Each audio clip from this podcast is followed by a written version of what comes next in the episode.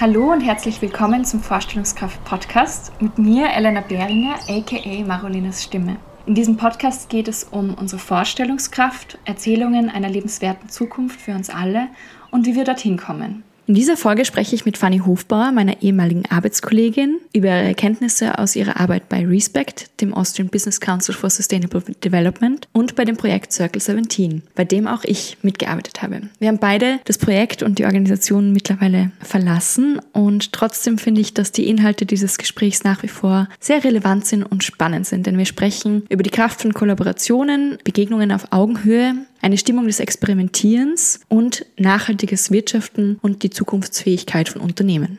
Bevor wir in das Gespräch starten, möchte ich gerne auch nochmal an die Community-Frage erinnern, die ich in der Intro-Folge in Folge 12 zu diesem Podcast geteilt habe. Denn jetzt seid mal ihr gefragt zu teilen, wie ihr euch eine nachhaltige und gerechte Zukunft bzw. Welt vorstellt und was sich da ändern muss. Und eure Antworten könnt ihr mir gerne an hallo at marolenasstimme.at schicken als Text oder mir eine Audio- oder Textnachricht auf Instagram schicken an vorstellungskraft-podcast. Und ich freue mich schon sehr, alle eure Gedanken zu hören und zu lesen. Und ich werde diese dann auch, zumindest eine Auswahl davon, in diesem Podcast teilen. Deswegen sagt mir bitte auch, ob ihr anonym geteilt werden wollt oder ob ich euren Namen dazu nennen darf. Außerdem möchte ich gerne, bevor wir starten, noch einen ganz besonderen, eine ganz besondere Nachricht teilen, die ich von meiner Oma bekommen habe. Die hat sich nämlich die Folge mit der Tür angehört. Ich glaube, es war Folge 8 wo ich angeleitet habe, dass ihr sozusagen durch eine Tür geht und ein, in eine Zukunft tretet. Und ihr ist dazu ein Gedicht eingefallen und ich werde dieses nun zuerst auf Spanisch vorlesen und bitte verzeiht mir, mein Schulspanisch ist schon echt etwas äh, veraltet, aber oder halt eingerostet, wie man so sagt. Und werde dann auch noch die deutsche Übersetzung vorlesen, die meine Oma dazu geschrieben hat. Das Gedicht ist von Roberto Juarros und geht folgendermaßen. Hay que dejar que las puertas se abran solas y también que se cierren. Y hay que entrar o salir por las puertas abiertas o cerradas, sin trazar ninguna diferencia, o elegir solo aquellas que no fueron construidas para salir ni para entrar, porque todo es una puerta, hasta el que está frente a una puerta, de un lado o del otro. Und auf Deutsch frei übersetzt heißt das folgendes. Man muss zulassen, dass die Türen sich öffnen und auch, dass sie sich schließen. Und man muss eintreten oder hinausgehen durch die offenen oder geschlossenen Türen, ohne einen Unterschied auszumachen. Oder nur jene wählen, die nicht gemacht wurden, um herauszugehen oder hineinzukommen. Weil alles eine Tür ist, selbst derjenige, der vor einer Tür steht, auf der einen Seite oder der anderen. Ja, ich fand dieses Gedicht total schön und passend und wollte das unbedingt mit euch teilen und vielleicht inspiriert es ja euch auch. Und ich finde gerade dieses Bild von, dass Menschen auch Türen sind, total schön. Und dementsprechend ist vielleicht auch dieses Gespräch mit Fanny eine Tür zu neuen Gedanken und Erkenntnissen. Genau. Ja, und jetzt spanne ich euch nicht länger auf die Folter und wünsche euch ganz viel Spaß bei dieser neuen Folge des Vorstellungskraft Podcasts. Los geht's. Ja, willkommen, Fanny. Ich freue mich sehr, dass du da bist und mit mir dieses Gespräch führst, oder sozusagen, dass wir zum Sprechen kommen. Wir kennen uns jetzt schon bald ein Jahr, weil wir auch gemeinsam arbeiten. Und ja, ich habe mir gedacht, es wäre einfach voll spannend, auch so deine Perspektive zu diesem Podcast-Thema zu hören. Und würde dich gern vorweg mal bitten, dass du dich vorstellst für alle, die dich nicht kennen und auch teilst, was bei dir vielleicht so gerade lebendig ist. Vielen Dank, Elena, für die Einladung. Freut mich total, dass wir da gemeinsam den Podcast aufnehmen können. Mein Name ist Fanny Hofbauer und ich arbeite bei Respect, dem Austrian Business Council for Sustainable Development, nun jetzt schon mehr als drei Jahre und leite jetzt seit über einem Jahr, also eineinhalb Jahre, glaube ich, inzwischen schon das Projekt Circle 17, was wir gemeinsam mit Austrian Startups führen, um hier Startups mit Unternehmen und etablierten Organisationen wie Non-Profit-Organisationen zusammenzuführen, damit die gemeinsam Geschäftsmodelle im Sinne der UN-Nachhaltigkeitsziele entwickeln. Und ja, und da freue ich mich total, immer mit dir gemeinsam arbeiten zu können und ja, diese Ökosysteme zusammenzubringen, diese Netzwerke zusammenzubringen und zu sehen, was sich hier bewegt, was die Unternehmen beschäftigt und auch wo es noch eindeutig mehr geben muss und wo Raum für Begegnungen notwendig sind, damit diese Lösungen gemeinsam entwickelt werden können. Mhm, voll. Ja, das ist immer total spannend, so Leute zusammenzuführen und zu schauen, was dann passiert. Möchtest du vielleicht noch ein bisschen mehr darüber erzählen, was bei Circle 17, was wir da so machen? Weil das ja auch ganz mhm. viel mit diesem Zusammenführen zu tun hat. Und mhm. genau. Gerne. Also wir haben die letzten zweieinhalb Jahre zwei Zyklen eigentlich durchgeführt. Die Zyklen haben sich einerseits durch die zwei Jahre weiterentwickelt, weil wir natürlich vom ersten Zyklus das gelernt haben und das dann weiterentwickelt haben. Aber im Grunde genommen gibt es hier so sechs Meilensteine, wo wir einerseits mit Unternehmen ihre Herausforderungen, ihre Fragestellungen gemeinsam erarbeiten. Was beschäftigt sie dann? Wo stehen sie an? Ähm, wo suchen sie noch nach potenziellen Lösungen, die sie selbst selbst nicht äh, schaffen zu finden oder vielleicht auch jetzt einfach aufmachen können äh, möchten, um hier neue Einblicke zu bekommen, neue Ideen. Aber es ist natürlich die Frage, wie definiere ich diese Fragestellung? Wie fasse ich die so, dass es jemand externer versteht und sich angesprochen fühlt und vor allem auch Startups oder Startup-GründerInnen? Und da begleiten wir sie in aufbauenden Workshop, um hier diese Fragestellung zu definieren. Denn diese Fragestellungen bilden dann die Basis von dem Impacton. Der Impacton ist äh, nichts anderes als ein Wochenende, wo innerhalb von kürzester Zeit sich Teams bilden, Teams zusammenarbeiten, co-gestalten, co-kreieren an einer Lösung, die diese Fragestellung adressiert. Also da gab es eben mehrere Unternehmen, die eine Herausforderung gestellt haben und gesagt, so, wir sind gespannt, was für Ideen denn ihr habt. Den ganzen Freitag haben sie dann zusammengearbeitet mit potenziellen Teammitgliedern, sage ich jetzt mal. Und die haben sich dann gebildet im Zuge des Freitagabends und am Samstag, Sonntag haben sie an ihrem Businessmodell gearbeitet, Feedback bekommen von MentorInnen und ExpertInnen aus den verschiedenen Bereichen. Und am Montag wurde dann diese Lösung oder diese Idee, die dann weiterentwickelt wurde, über das Wochenende den Unternehmen wieder präsentiert und auch noch ähm, einer Jury oder man kann sich wirklich eine Jury nennen, aber ExpertInnen aus dem Bereich Startup Incubation, Startup Entwicklung, die dann da nochmal für das Pitch ähm, einfach auch Fragen gestellt haben und Feedback gegeben haben. Das heißt, wirklich innerhalb von kürzester Zeit haben sich da Teams gebildet, die an einer potenziellen Lösung gearbeitet haben. Und nachdem das aber oft ein erster Startschuss ist und jetzt dieses Momentum kreiert wurde, aber das natürlich noch an Einzelheiten fehlt, man da noch weiter daran arbeiten muss, bieten wir oder haben wir das dann im Angeboten den Startup-GründerInnen und, und, und MentorInnen, dass wir gemeinsam in so eine Art Coaching-Phase eintreten, wo sie nochmal begleitet werden von äh, Partnerorganisationen aus unserem Netzwerk, ihre Geschäftsmodelle weiterzuentwickeln oder vielleicht auch diese Partnerschaften, die jetzt sich angebahnt haben mit diesen Unternehmen beziehungsweise Non-Profit-Organisationen besser zu gestalten oder sich zu nähern, weil das ist natürlich auch ein Prozess, da eine Partnerschaft zu bilden. Und dann beim Matchmaking, das ist dann der fünfte Meilenstein nach dieser Testing-Phase, nach dieser Coaching-Phase, haben wir nochmal aufgemacht, ähm, unser Ökosystem. Wir sind ja, die Stärke liegt bei uns, dass wir das Netzwerk für die nachhaltig engagierten Unternehmen sind und aber auch Non-Profit-Organisationen und Expertinnen aus dem Bereich der Nachhaltigkeit während Austin Startups natürlich das Netzwerk ist für Startups, für potenzielle Startup-GründerInnen, für Innovationsmanagement, neue Lösungen ähm, und Technologien. Und diese zwei Netzwerke und Ökosysteme haben wir dann nochmal eingeladen bei dem Matchmaking, wo wirklich individuelle einzelne Meetings vereinbart werden konnten zwischen interessierten Personen, die gesagt haben, ich möchte mich gerne mit dir vernetzen und austauschen. Und da wurden Startups natürlich eingeladen, Unternehmen, ähm, aber auch Non-Profit-Organisationen, Universitäten, Startup-Programmanbieter, Fördergeber, InvestorInnen, also wirklich das Ökosystem und alle, die, die etwas dazu beitragen können, dass der Partnerschaften im Sinne der Sustainable Development Goals, also auch kurz SDGs, gebildet werden können. Und jetzt findet noch der letzte Meilenstein bei uns statt, und zwar das Touchdown, wo wir dann im Endeffekt die Partnerschaften, die über diesen Zyklus, über diese Monate sich gebildet haben, präsentieren möchten, aber gleichzeitig auch beleuchten möchten, wieso haben die eine Partnerschaft jetzt im Endeffekt, sind sie eingegangen, was haben sie daraus gelernt, aber auch, warum sind manche nicht in Partnerschaften eingestiegen, ähm, weil da gibt es doch noch einiges zu lernen, weil das sehr individuell ist, nicht nur Unternehmensbasis, sondern auch auf Teambasis oder den einzelnen GründerInnen oder MitarbeiterInnen von Unternehmen oder den Non-Profit-Organisationen. Also da gibt es noch einiges zu lernen und zu beleuchten und das möchten wir einerseits feiern, aber auch diskutieren beim äh, letzten Meilenstein, dem Circle 17 Touchdown. Voll. Es ist eine ganz schöne Reise auch gewesen mhm. jetzt. Und wenn du das nochmal so erzählst, denke ich mir so Wahnsinn, was wir da alles gemacht haben. und ja.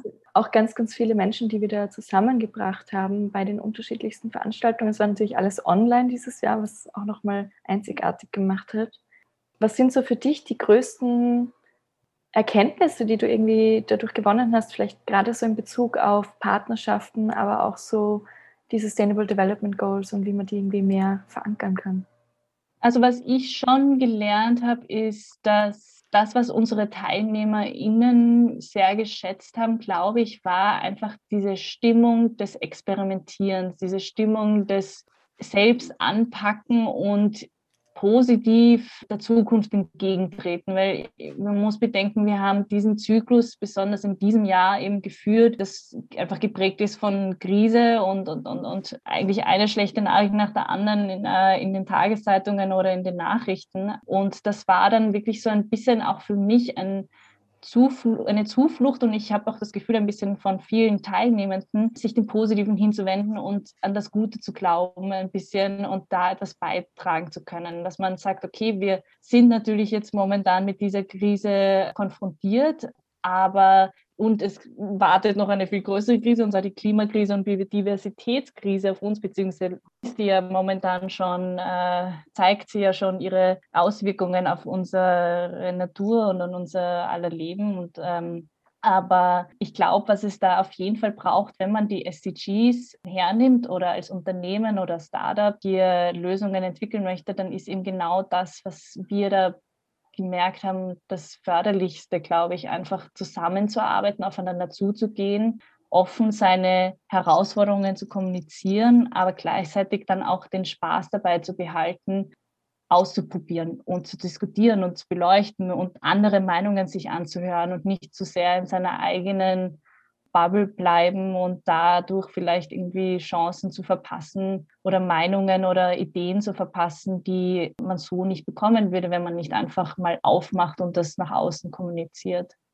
Ja, voll. Ich glaube, das ist ja auch, ja, was, was wir generell vielleicht auch oft gar nicht so viel machen, dass wir nicht so viel zusammenarbeiten, sondern wir arbeiten ja generell auch kommt mir vor, oft so in unseren eigenen Themen und äh, man möchte dann immer auch gleich nochmal das selber machen, wenn man eine Idee hat. Und was ich irgendwie auch bei dir immer so schön gefunden habe, ähm, war immer so dieser Gedanke so, wir können uns doch auch einfach zusammenschließen und wir können das doch gemeinsam machen. Und wenn wir die Idee haben, wenn die von zwei Seiten kommt, dann muss es nicht jede Person einzeln machen, sondern man kann es auch einfach gemeinsam machen mhm. und den Weg irgendwie gemeinsam weitergehen und nicht so dieses, aber ich habe es als erstes ge gemacht, so in die Richtung. Und das finde ich irgendwie immer wieder bei mhm. dir sehr beeindruckend. Dass das kommt mir vor als so ein Wert, den du irgendwie sehr viel immer wieder betonst. Warum ist dir das so wichtig? Ich glaube nämlich, dass bei Nachhaltigkeit Eitelkeit keinen Platz hat. Mhm. also ich finde, dass oft, also Wettbewerb an sich ist gut, ist gut für den Markt. Es spornt einen an, besser zu werden. Ähm, Wettbewerb ist nicht grundsätzlich schlecht. Es ist einfach nur so, dass ich denke, gerade bei Nachhaltigkeit oder Lösungen, die irgendwie die Klimakrise vielleicht eindämmen können, sind wir einfach gefragt, zusammenzuarbeiten. Es, es bringt auch nichts, das alleine zu machen oder andere Stakeholder nicht einzubeziehen, weil die sind ja im Endeffekt mit betroffen. Und man hat dann eigentlich nur die halbe Lösung oder ist dann mit der fertigen Lösung, geht dann im Endeffekt dann zu dem Stakeholder, den es betrifft und hat dann aber gar nicht diese und diese und diese Aspekte mit einbezogen, weil die einfach nicht von Anfang an dabei waren. Es ist natürlich herausfordernd, immer dieses Gemeinschaftliche und immer mehrere Stakeholder oder AkteurInnen äh, einzubeziehen. Natürlich ist es einfacher zu sagen, okay, ich habe jetzt die Idee und ich versuche mich jetzt da selbst auf dem Markt zu etablieren. Aber ich glaube, dass einfach dieses Gemeinschaftliche einen sehr auch viele Vorteile bringen kann. Ähm, jetzt nicht nur in der inhaltlichen Hinsicht, sondern auch eben in Bezug auf dein Netzwerk und, und, und deine, deine mentale Motivation auch, wenn du einfach so viel Feedback bekommst und, und, und dich austauschen kannst. Vielleicht auch, ich weiß nicht, ich glaube, ich mache das gar nicht so bewusst, vielleicht auch, weil ich einfach so überzeugt bin von das wichtigste Kapital von uns allen ist eigentlich das soziale Kapital, unser Netzwerk, wen wir kennen, was, was wir tun, für wen und wir einfach nicht alleine in einzelnen Inseln arbeiten. Mhm. Was waren so Dinge, die du beobachten konntest oder auch die du selber erlebt hast, wo sozusagen dieses gemeinschaftliche Arbeiten gefördert wird und was waren Dinge, die es erschwert haben oder die irgendwie Hindernisse sind?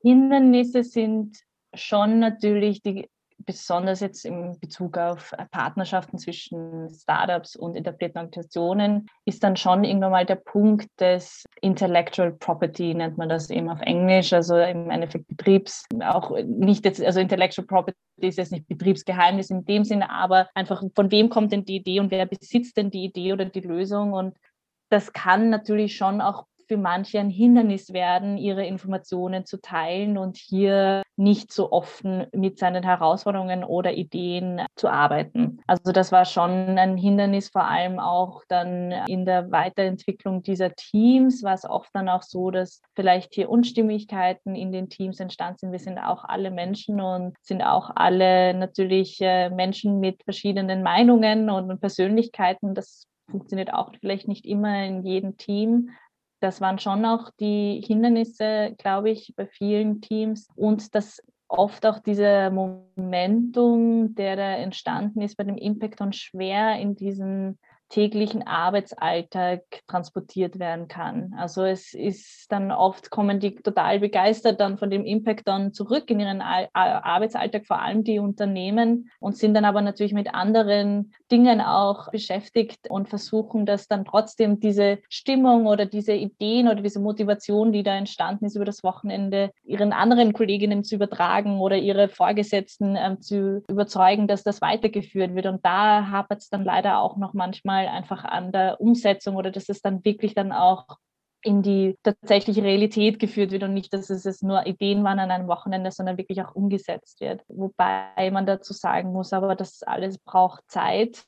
Man muss dem Ganzen auch Zeit geben. Ich glaube, das ist auch ein, eines der Learnings, die ich gemacht habe, ist, man erwartet irgendwie, okay, ich habe da eine Frage, das ist die Lösung, et voilà, ich habe meine Innovation. Innovation ist einfach ein stetiger Wandel. Es ist ein, das irgendwie, das ist einfach, der Weg an sich ist schon Innovation an sich und das muss man eben auch so erkennen. Aber es dauert auch und man muss dem Ganzen auch Zeit geben. Es ist nicht grundsätzlich schlecht oder ein schlechtes Zeichen, wenn Dinge länger brauchen und nicht sofort umgesetzt werden, sofort fertig sind.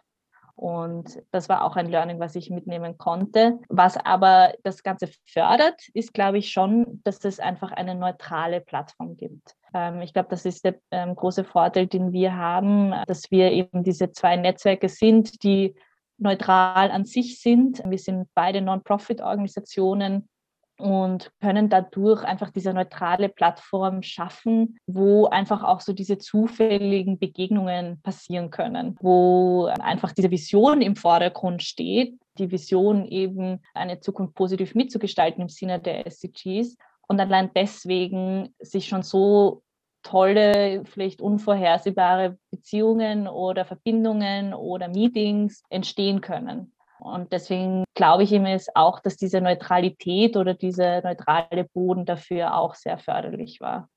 Mhm.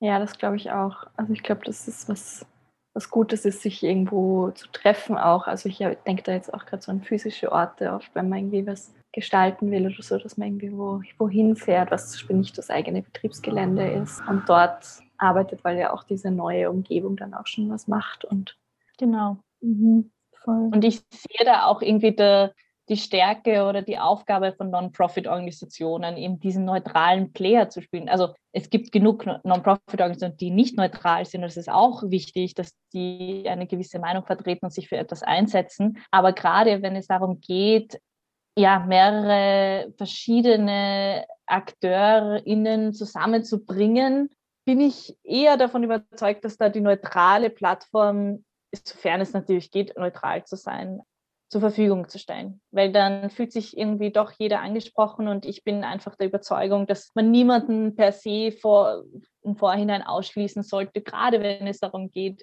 im Sinne der Nachhaltigkeit zu arbeiten vielleicht auch nochmal da zurückzukommen auf, warum gemeinsam und wieso offen und wieso nicht in einzelnen Inseln arbeiten, ist einfach diese Vorurteile, die oft ja auch in unserer Szene teilweise natürlich berechtigt sind, aber gleichzeitig auch Hindernisse sind, dass man gewisse im Vorhinein gar nicht in den Dialog einbezieht. Und ich bin einfach der Überzeugung, je mehr da mitsprechen und mit einbezogen werden, desto besser, damit wir gemeinsam da was vorantragen können.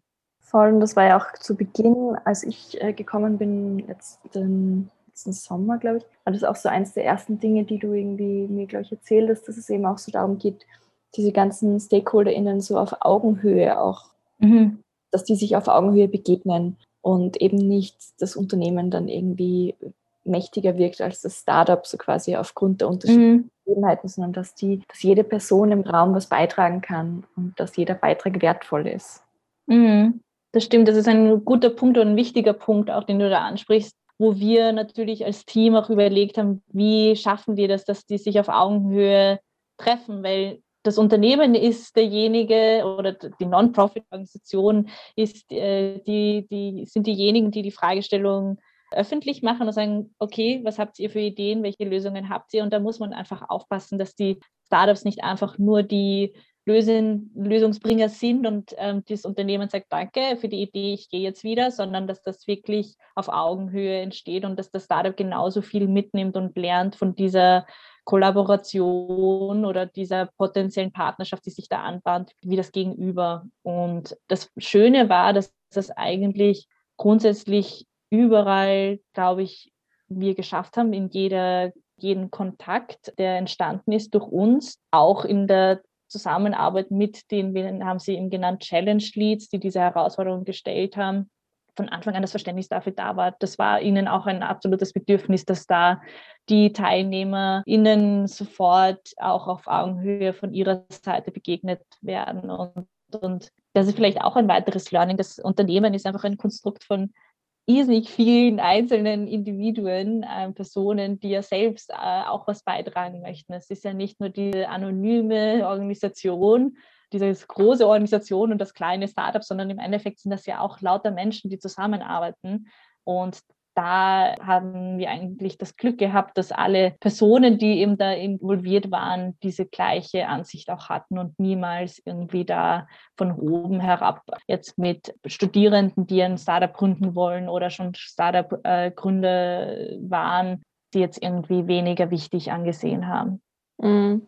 Ich denke mir gerade, was vielleicht auch noch so dazu beigetragen hat, dass das hast du vorher, glaube ich, so ganz kurz schon angesprochen, dass es eben auch allen irgendwie darum ging, so in Richtung einer Vision zu arbeiten. Also dass schon auch so in, in den vorbereiteten Workshops war das ja, Workshops für die Challenge Leads zum Beispiel war das ja auch Thema, so wirklich diese größere Ebene noch zu betrachten, so wie adressieren wir diese Krisen, die wir gerade haben, die Klimakrise, mhm. die Corona-Krise, die Biodiversitätskrise und dass dieses Miteinander in diese Richtung arbeiten vielleicht auch schon was macht, weil man irgendwie so ein große gemeinschaftliches oder gemeinsames Bild hat, wo man hin will. Mhm.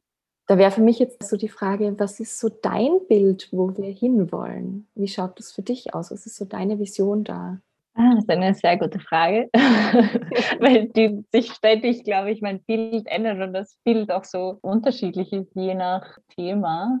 Ich finde es ganz toll zum Beispiel, dass du deinen Podcast Vorstellungskraft genannt hast, weil ich bin einfach hundertprozentig überzeugt, dass das wirklich der Schlüssel ist dafür, dass wir irgendwie die Zukunft besser gestalten. Man muss sich das irgendwie vorstellen können. Und das ist das Nachhaltigkeit oder das Thema Klimaschutz ähm, oder Umweltschutz. Äh, man kann ja da jetzt noch eine weitere Liste aufzählen, was alles da beinhaltet ist in Nachhaltigkeit ist alles oft eher mit den Problemen in, in Kombination im Kopf, mhm. dass, dass das nicht gut läuft und da ist die Krise und das ist so knapp und das werden wir vielleicht nicht mehr schaffen und die Kipppunkte. Also man spielt ja sehr viel mit, mit diesen Worten, die ja auch berechtigt sind, aber gleichzeitig auch sehr negativ behaftet sind und deswegen gleichzeitig auch manche vielleicht hilflos hinterlassen und eher für, weiß nicht, Demotivation sorgen oder naja, jetzt ist eh schon so spät, jetzt kann ich eh nichts mehr machen. Mhm. Und deswegen glaube ich, dass Vorstellungskraft total wichtig ist und wie du sagst, eben diese Vision zu haben und jeder sich so ein Bild schafft, auf das er hinarbeitet, weil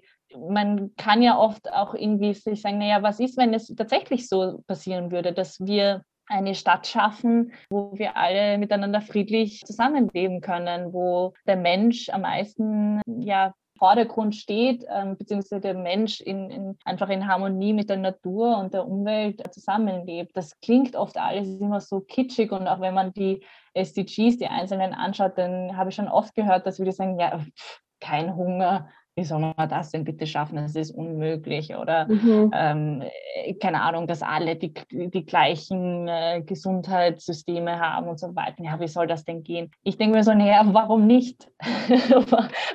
Was ist, warum können wir es nicht einfach zumindest probieren und das einfach umdrehen? Und natürlich kann man immer sagen, ja, das ist unwahrscheinlich oder das, das ist so mit so vielen komplexen Problemen behaftet, ähm, das ist schwierig, das zu erreichen. Aber mein Bild Bild an sich ist ja eigentlich dieses friedliche Miteinanderleben, was schon eigentlich bei mir immer im Kopf ist, glaube ich, einfach im Zusammenhang mit der Natur. Also ich bin schon eine, die, wenn sie in der Natur ist, irgendwie eine wahnsinnige tolle Bergkette vor sich sieht oder sei es nur im eigenen Garten Gänseblümchen sieht. Ja, das, das ist für mich einfach das, wo ich mir sage, allein deswegen zahlt es sich aus, daran was zu ändern oder ähm, dafür zu arbeiten. Und ich sehe es schon einfach ganz klar, dass Nachhaltigkeit für mich einfach ein klares Business Case ist. Ich verstehe noch immer nicht, warum das noch immer in manchen so in diesem Good-to-Have-Bereich ist. Und naja, das passt jetzt ganz gut ins Marketing oder naja, das tun wir jetzt noch diese Zielgruppe dazu nehmen. Es ist für mich einfach grundsätzlich ein, ja, ein, eine Zukunftsfähigkeit eines Unternehmens, Mhm. Und wenn du das nicht adressierst und nicht beleuchtest oder annimmst, verpasst du es einfach. Das ist eine ein grundsätzliche Existenzfrage oft, finde ich, auch für Unternehmen auf langfristige Basis. Und deswegen sehe ich das auch abseits von diesen Naturbildern, die in meinem Kopf sind, die das unterstützen, einfach ganz klar nüchtern ein Business Case. Und deswegen sind das so, glaube ich, meine Treiber im Kopf. Also mit Business Case meinst du, dass es sich für die Unternehmen rentiert und dass es eben total, also dass es wirtschaftlich sinnvoll ist, nachhaltig zu produzieren, genau. Unternehmen aufzubauen. Mhm, ja. Genau, es ist einfach das Einmaleins irgendwie von Unternehmen. Wie möchtest du Geld erwirtschaften? Wie möchtest du deine ArbeitnehmerInnen halten? Wie möchtest du ein Produkt anbieten oder ein Service anbieten, was ein Problem löst? Also das sind ja eigentlich so diese klassischen Basics eines Unternehmens, und die im Sinne der Nachricht ist einfach so ein Querschnittsthema, das betrifft einfach das alles. Du kannst, wenn du langfristig denkst als Unternehmen, wie möchte ich in die Zukunft gestalten, dann kannst, kommst du an diesem Thema einfach für mich nicht mehr vorbei. Und mhm. in dem Sinn ist es für mich einfach, ja, einfach auch ein strategischer Ansatz und nicht nur ein, naja, mir sind die Bienen wichtig und deswegen mache ich das, sondern mir sind die Bienen wichtig, weil ja, dass das meine Aufgabe auch ist als Unternehmen, jetzt zu schauen, dass ich mein, mein, ja, den Planeten Erde nicht zerstöre und ja, ist mhm. so furchtbar Lasse der nächsten Generation. Ja, auch weil ja sozusagen aus Sicht des Unternehmens der Planet oder die Ressourcen ja die Grundlage für das eigene Wirtschaft ja. sind. Also da nimmt man sich ja eigentlich total viel weg, wenn man das zerstört. Total verschwenderisch auch. Mhm. Also es ist total verschwenderisch und für mich ist das oft einfach, ja, in dem Moment ist vielleicht diese eine Ressource von die, aus diesem Land billiger, ist schon klar. Mir sind diese typischen Problematiken bekannt und es ist natürlich manchmal die nachhaltige Option in dem Moment vielleicht teurer, aber wenn man das langfristig sieht oder anschaut, dann ist das in keinem Vergleich, weil ja, wohin führt dich das, wenn du weiterhin in diesen Weg gehst, der nicht die Ressourcen schont, der nicht zum Klimaschutz beitragt? Äh, früher oder später wird es uns ja einen Schaden bringen. Und mhm. deswegen ist das auch ähm, aus der Sicht für mich einfach einerseits ein Risikomanagement, andererseits cleveres Investment, wenn man wirklich auch aus dieser Wirtschaftssprache das beleuchten möchte, sehe ich das sehe ich kaum Nachteile, wenn überhaupt, wenn man in diese Richtung geht als Unternehmen. Mhm. Wenn man sich aber jetzt damit noch gar nicht beschäftigt hat, dann wirkt das vielleicht mal wie so eine ganz große Transformation, die man machen muss im Unternehmen, oder? Also hast du da vielleicht auch aus deiner restlichen Zeit bei Respect Erfahrungen oder vielleicht auch Beispiele von Unternehmen oder, oder wie, wie passiert so eine Transformation, dass sozusagen ein Unternehmen, das das bisher irgendwie großteils ignoriert hat oder vielleicht sogar eher Greenwashing betrieben hat und gesagt hat, ja, wir pflanzen halt ein paar Blümchen vor, vor unserer Anlage oder so und das passt dann schon. Wie passiert so eine Transformation? Mm, da gibt es unterschiedliche Gründe. Einerseits vielleicht externe Regulierungen, sei ich jetzt, dass die EU sagt, bitte, ihr müsst jetzt berichten über eure nicht finanzielle Performance und die dann merken, oh Gott, wir haben ja noch gar keine Daten, die das erfassen. Wie berichte ich denn das jetzt? Was machen wir denn eigentlich? Dann äh, Lieferkettengesetz, was ja schon in Deutschland jetzt umgesetzt werden wird, die einfach wirklich die Unternehmen darauf festhalten, zu sagen, so, jetzt schaut mal, was ihr da überhaupt tut eigentlich, weil gerade in einer Lieferkette zum Beispiel, das geht ja ewig und da sind so viele Zwischenstopps entlang der Lieferkette, beziehungsweise kann man ja schon von Liefernetzwerk sprechen eigentlich. Und da ist es einfach eine totale Herausforderung für ein Unternehmen, da Transparenz zu schaffen und hier die Daten zu erfassen. Also das ist einerseits eben dieser externe Druck der Regulierungen, der Gesetze, die Unternehmen dann darauf in diese Richtung treiben. Ähm, andererseits ist schon natürlich Fridays for Future ja, die, die, die Kunden an sich, die KonsumentInnen, die fordern das auch immer mehr. Man sieht das bei allen klassischen B2C, also Business-to-Customer-Produkten, wie sehr die schon in diese Richtung kommunizieren und informieren, einfach weil das immer mehr erwartet wird, auch von Unternehmen. Das heißt, es kommt der Druck auch eben vom Konsument selbst.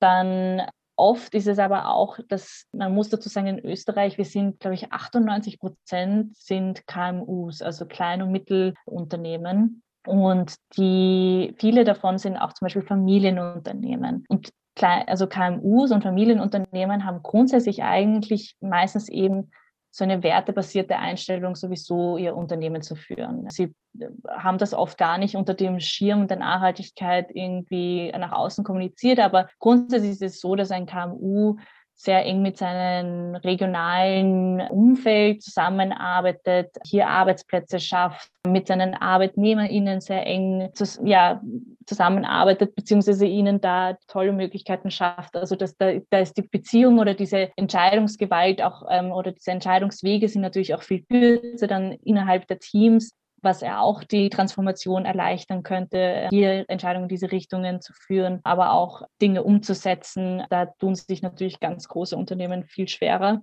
die erst einmal überhaupt dieses große Schiff, wenn man das zu einem bildlich vergleichen möchte, in eine andere Richtung lenken möchten. Das dauert einfach ewiger als so ein kleines, agiles äh, Boot oder Segelschiff, wo man leicht Dinge ändern könnte.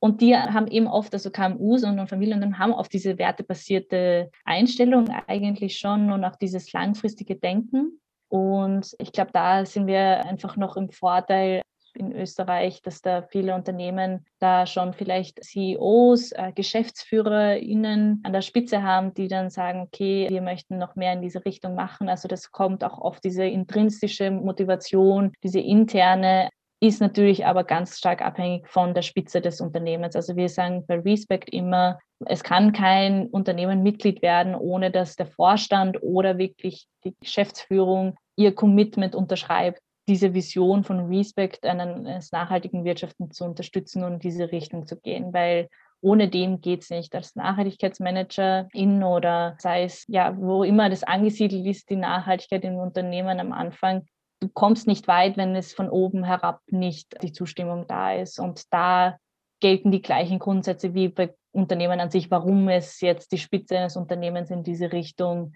sich entscheidet zu gehen. Das heißt eben diese externen Regulierungen, dass man sagt, okay, die Kreditgeber zum Beispiel schauen auch immer mehr auf deine, man nennt sie die ESG-Kriterien, also Environmental, Social and Governance-Kriterien. Das sind im Endeffekt diese drei Bereiche der Nachricht, die man festlegen könnte in Form von Daten von Unternehmen. Wie ist deine Performance in Hinsicht der Umwelt, der sozialen Aspekte oder Governance? Also wie transparent wirtschaftest du mit deinem Geld und den Gehältern zum Beispiel von deinen Mitarbeitern oder der Geschäftsführung?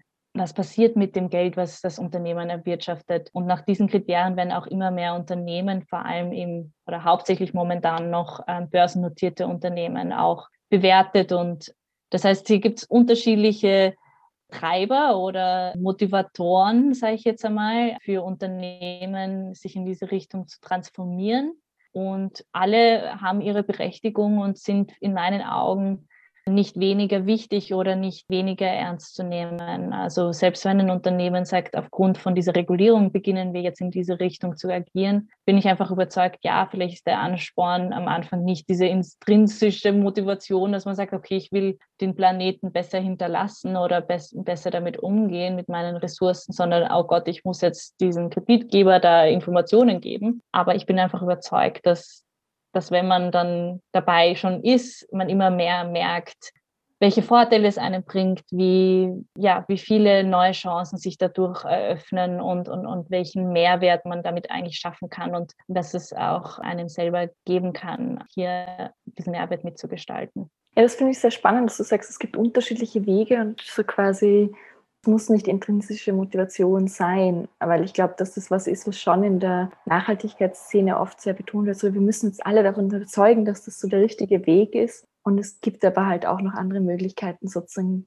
größere Hebel in Bewegung zu setzen, wie zum Beispiel eben gesetzliche Rahmenbedingungen oder auch eben, genau. ja cool, dass du sagst, Fridays for Future hat da durchaus auch Auswirkungen drauf gehabt, weil das Stimmt, ja, ja. glaube ich, schon auch eine Motivation von, von Demonstrationen auch ist, zu sagen, wir wollen da was anderes haben und man manchmal dann das Gefühl hat, so bringt das überhaupt was und wenn man dann aber merkt, okay, es bewegen sich dann doch Leute oder die merken dann, ui, das ist vielleicht doch wichtig, dann, dann ist das, glaube ich, auch sehr, sehr cool, wenn man merkt, okay, das hat eine Auswirkung, was man da macht.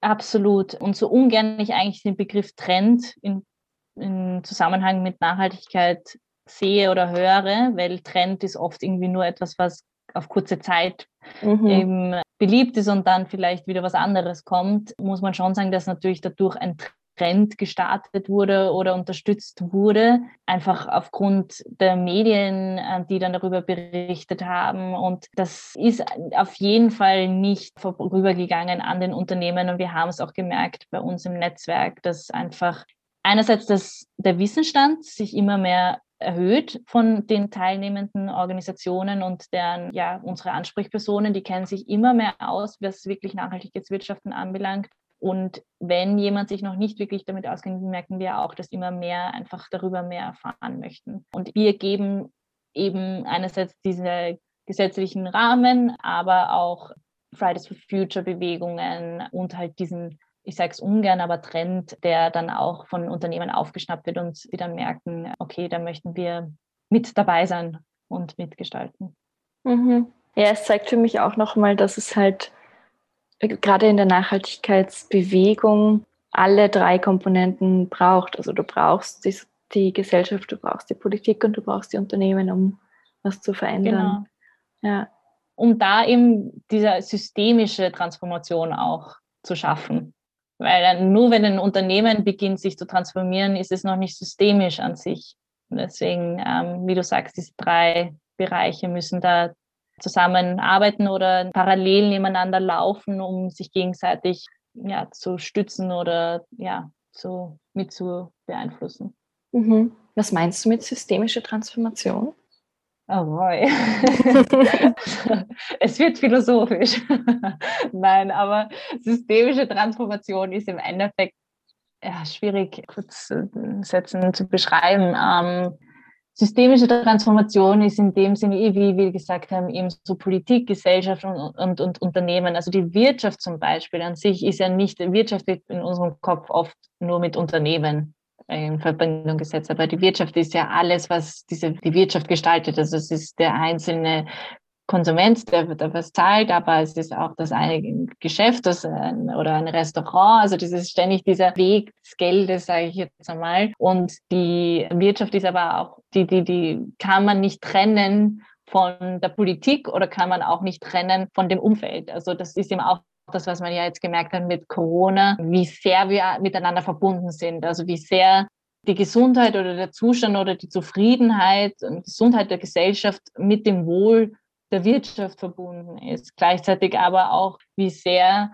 das Wohl der Natur mit der Gesundheit der Gesellschaft und dem Wohl der Wirtschaft verbunden ist, weil man ja sagt, diese Zoonosen sind ja auch entstanden, weil wir immer mehr vordringen in, in, in Bereiche der Natur, wo der Mensch bis jetzt noch nicht war, beziehungsweise wir immer mehr mit ja, Massentierhaltung und so weiter diese Viren entstehen, Entstehung fördern. Also das alles ist untrennbar und diese systemische Transformation ist eben sehr komplex, weil man im Endeffekt versucht, all diese Bereiche wirklich auf dieser systemischen Ebene, also auf dieser höheren Ebene auch diese Richtung zu treiben. Das heißt, da gibt es halt noch ganz große Hebel, die man da tätigen könnte, die jetzt ein einzelnes Unternehmen nicht schafft oder nicht machen kann. Aber wenn jetzt zum Beispiel eben diese verschiedenen Bereiche in einem System, in einem Ökosystem zusammenarbeiten und hier gemeinsam eben vielleicht auch nochmal zurückzukommen an einer Vision arbeiten oder an 17 Zielen wie den SDGs, dann ist eine systemische Transformation möglich, die nochmal eine viel höhere Hebelwirkung hat. Mhm. Ja, ich, ich finde es total spannend, weil diese systemische Transformation, glaube ich, was ist, was man, oder zumindest was bei mir so, dass das erst sehr spät wirklich in meinem Hirn angekommen ist, was das heißt und sozusagen auch unsere Gesellschaft, unsere Wirtschaft, unseren Planeten als System zu begreifen. Und das ist halt auch gar nicht so einfach, weil es so diese Komplexität, glaube ich, halt auch aufmacht, weil so vielseitig mhm. ist. Es eigentlich total schwierig ist, das zu begreifen wie stark das zusammenhängt und das vielleicht auch manchmal aufs Erste einfach überfordernd ist. Also, ja. Mhm. Ja, also das, das ist natürlich, vor allem wenn man sich im Vergleich zum System sieht, dann kann man sich auch schnell denken, okay, ich bin so klein, ich kann eigentlich nicht wirklich was beitragen, weil da gibt es ja viel größere Hebel und ich habe diese Hebel nicht in der Hand, warum sollte ich dann was verändern? Aber man muss eben sich vor Augen führen, dass jeder Teil dieses Systems ist. Und das System ist eben ja einfach nur das Ergebnis unserer Handlungen und unserer Forderungen und unserer Aktivitäten, sage ich jetzt mal. Mhm. Ja, voll. Ja, ich würde dich gerne abschließend noch fragen, hm, was du jetzt gerne noch sagen möchtest, was noch für dich offen ist, was du noch gern teilen möchtest. Ähm, ja, wie du mich gefragt hast, ob ich bei deinem Podcast mich beteiligen könnte oder mm, mit dir sprechen könnte. Und dann habe ich eben Vorstellungskraft gesehen und habe eh auch schon angesprochen, dass ich das toll finde, dass du eben den Vorstellungskraft genannt wirst, äh, hast, weil ich eben überzeugt bin, das ist total wichtig. Und mir ist dabei auch eingefallen ein Buch, was im Endeffekt sagt, From What is to what if. ja, das war die Inspiration auch für den Podcast. Ah, okay. Mal schauen. Und das ist für mich einfach vielleicht, dass ich auch noch allen ZuhörerInnen mitgeben möchte, oft sich manchmal fragen, nicht to what is, sondern what if. Und dass ich einfach die Gedankenspiele freien Lauf lasse und, und, und eben diesen positiven, zuversichtlichen, Gedanken Raum geben kann, weil Nachhaltigkeit an sich ist ja eigentlich ein wunderschönes Thema und soll auch Spaß machen und soll motivieren und wir sind uns eh alle die Problematik bewusst und die Herausforderungen und die Gründe, warum nicht. Aber ich glaube, es ist umso wichtiger, hier diese Zuversicht und diese Offenheit beizubehalten und das Ganze, ja, motiviert entgegenzublicken. Mhm. Voll. Das erinnert mich total noch an, du hast mir das, glaube ich, auch schon mal gesagt, irgendwie, da habe ich so ein bisschen einen Durchhänger gehabt und hast gesagt, naja, aber überleg dir, warum wir das machen und dann ist das auch wieder motivierend und auch wenn es mal gerade schwierig ist oder hakelt oder man irgendwie vielleicht gerade eine Pause braucht und es aber gerade nicht geht, dass man sich überlegt, okay, warum mache ich das und die Motivation mhm. wieder findet. Ja, man braucht auf jeden Fall einen langen Atem. Aber ähm, ja, Herausforderungen sind part of the game und auch Durchhänger oder dass man manchmal sagt, oh Gott, ich will einfach jetzt gerade mit diesem Thema mich nicht beschäftigen oder wenn man merkt, dass es einen zu sehr belastet auch. Also ich merke das schon auch in, bei uns in der Szene oder keine Ahnung, bei denen, die in diesem Feld arbeiten, dass oft sehr viele Zyniker gibt dann im Endeffekt oder ja, weil ja, es natürlich frustrierend ist, wenn man weiß, was es, was möglich wäre oder was, was notwendig wäre und es passiert nicht schnell genug oder nicht groß genug, kann es natürlich auch oft frustrierend sein. Und man steht sich selbst teilweise im Weg, wenn man einfach weiß, bei jeder Bestellung im Restaurant oder bei jedem Ding, was man kauft, dass es einen Einfluss hat auf das Ganze. Aber ich glaube, dass man mit sich selbst auch nicht immer so streng sein sollte und grundsätzlich diese positive Energie und, und, und, und seine eigene mentale Gesundheit oder auch physische Gesundheit hier trotzdem im Vordergrund stehen sollte, weil ohne dem schaffen wir es auch nicht, dass wir was vorantreiben und deswegen sich manchmal vielleicht auch davon zu distanzieren, wenn man merkt, es tut einem jetzt gerade nicht so gut und oder sich eben an diese Dinge festzuhalten, naja, wofür mache ich das denn? Was ist das Bild in meinem Kopf, wie du es eben auch angesprochen hast, wofür ich das mache und sich an dem festzuhalten. Mhm. Voll. Ja, und einfach dann vielleicht auch, wenn man kurz Pause braucht, zu sagen, und dann geht es auch irgendwann wieder weiter und dann kann ich weiter an dem Thema arbeiten, aber muss genau. auch hundertprozentig rund um die Uhr sein. So, ja. Genau. Voll. Ja, Fanny, danke dir für dieses Gespräch. Danke für deine Zeit und dass du dein ganzes Wissen geteilt hast. Sehr gerne. Vielen Dank für die Einladung. Ja, auch sehr gerne. ich freue mich sehr, dass ihr bis hierher zugehört habt. Wie schon erwähnt, findet ihr alle Links zur Folge und weiterführende Infos in den Notizen bzw. den sogenannten Show Notes. Ich freue mich, wenn ihr den Podcast abonniert, auf iTunes eine Bewertung hinterlasst und meinem Instagram-Kanal vorstellungskraft-podcast folgt. Dort könnt ihr auch Kommentare zu den Folgen hinterlassen und eure Eindrücke und Gedanken teilen oder mir auch einfach eine Nachricht schicken, denn ich freue mich auch immer sehr, wenn ich etwas von euch höre. Ihr könnt den Podcast auch noch zusätzlich finanziell unterstützen und diesen so langfristig ermöglichen. Dafür könnt ihr auf die Plattform Buy Me a Coffee gehen unter dem Link www.buymeacoffee.com slash Marolinas Stimme und dort einen beliebigen Betrag für die Produktion des Podcasts beitragen. Den Link dazu und auch den Link zu meiner Website findet ihr ebenfalls in den Notizen. Vielen Dank fürs Zuhören und bis zum nächsten Mal.